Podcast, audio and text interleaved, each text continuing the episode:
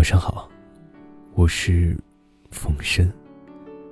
欢迎收听今天的耳边低喃系列，给大家带来一篇童话故事《失眠的小熊》。森林里有一只快活的小熊，但是它最近不怎么快活，因为。他失眠了。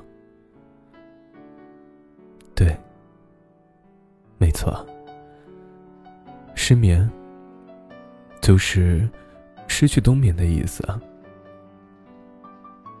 他本来呀，应该在每年冬天来临时入睡，来年春天来临时再醒过来。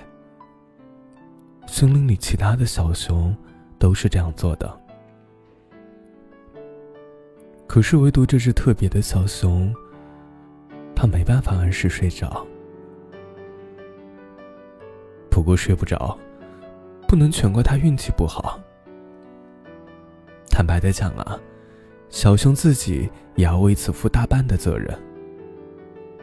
在其他小熊都在深秋时节吃得饱饱的时候啊，早早盖上舒服的小被子，准备入睡时。这只小熊还在忙着耍手机、玩游戏、聊八卦，兴奋的不得了。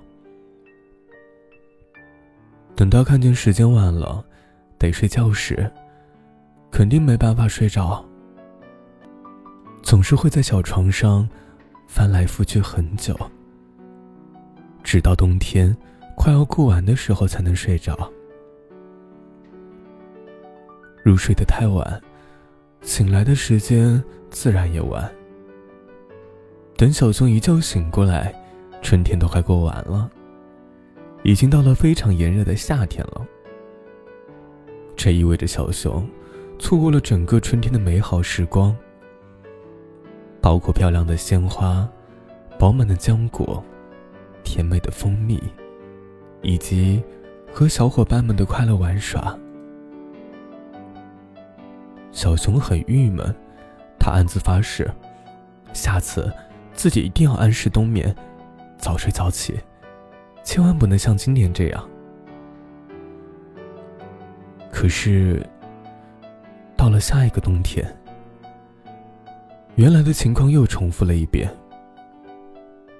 小熊仍然无法按时入睡，按时起床，继续错过了第二个春天。小熊特别崩溃，从此，他就和冬眠这件事情较上劲了。想了好多办法让自己早睡，比如把手机放在离床很远很远的卫生间里，免得自己一直玩手机不睡觉。结果啊，一点用都没有，因为小熊躲在卫生间里玩了大半个冬天的手机。根本管不住自己，那强制自己早点起过来，行不行呢？即使睡得晚，也要春天一到就马上起床。这样，下一个冬天来临时，小熊就会很困，很想睡了。可是这样做，效果也不好。在接下来的大半年的时间里，顶着两个黑眼圈的小熊，都数不清自己被认错了多少回，是远亲家的熊猫表哥。每次的情况都很尴尬。而且啊，在没有充足冬眠的情况下，小熊在夏天、春天和秋天，也会一直很没精神，一直打瞌睡，没法和森林里的其他小动物。快乐的玩耍。那这种早起，除了给自己添堵之外，又有什么用呢？小熊没招了，太无奈了。更糟糕的是啊，他越是为冬眠这件事情糟心，就越是睡不着，起来的也越晚，简直是陷入了恶性循环。原本快活的小熊开始唉声叹气，愁眉苦脸，再也当不了一只成天蹦蹦跳跳的快乐小熊了。森林里的其他小动物们发现了小熊的不开心，大家都很担心，很希望为小熊做点什么。聪明的小狐狸还特意为此召集了包括小兔子、小柴犬、小乌鸦、小浣熊在内的小伙伴们一起商量。大家说好了，要帮小熊重新快乐起来。所以在今年冬天下的第一场雪时，大家约好了，一起去小熊家，把蜷缩在床上、干瞪眼睡不着的小熊拖了起来。小狐狸对他说：“小熊，如果你真的睡不着，就不要勉强自己，跟我们一起玩吧。”小兔子也跳出来，笑眯眯地说：“对啊，对啊，小熊，你是不知道。”冬天究竟有多好玩啊！小熊懵懵懂懂的跟着小伙伴们走出家门，发现整个森林都被厚厚的白雪所覆盖，跟小熊以前见过的样子完全不一样，特别新鲜，特别漂亮。哇哦！小熊伸手摸摸那片。掉在自己鼻尖上的小雪花，感受到它融化时的冰冰凉凉，又惊讶又好奇。原本因失眠而生的烦闷心情，也随着雪花一同消融不见了。没等小熊的惊讶消失，其他的小伙伴们又拉着小熊跑进了雪地。大家一起滑雪橇、堆雪人、打雪仗。各种好玩的都通通玩过一遍，要多开心有多开心。寂静的冬天被小伙伴们的欢声笑语所笼盖，再也不再孤单。原来天这么棒！小熊一边抓起一团雪球砸向狐狸，一边乐呵呵的开怀大笑。即使错过了春天，也有冬天，也很好的。没错，冬天就是这么棒。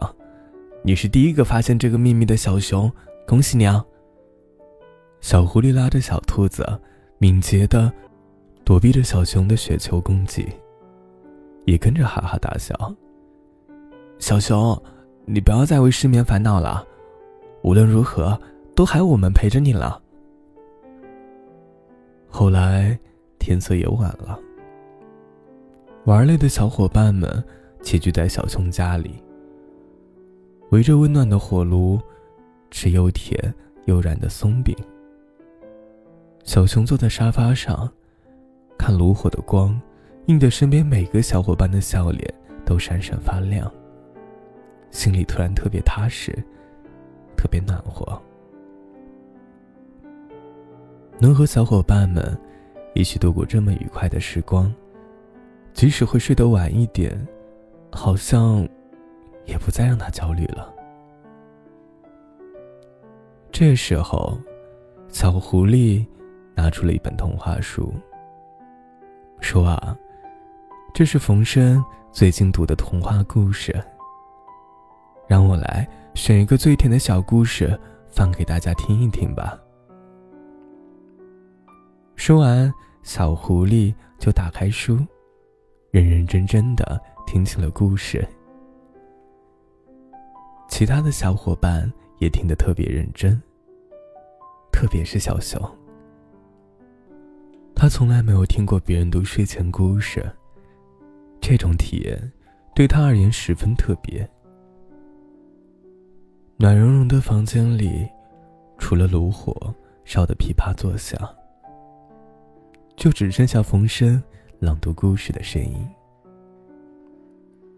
当这个故事快结束时，房间里出现了另一种声音。再抬头一看，原来小熊已经窝在沙发上，安安稳稳的睡着了，正在美滋滋的打呼噜呢。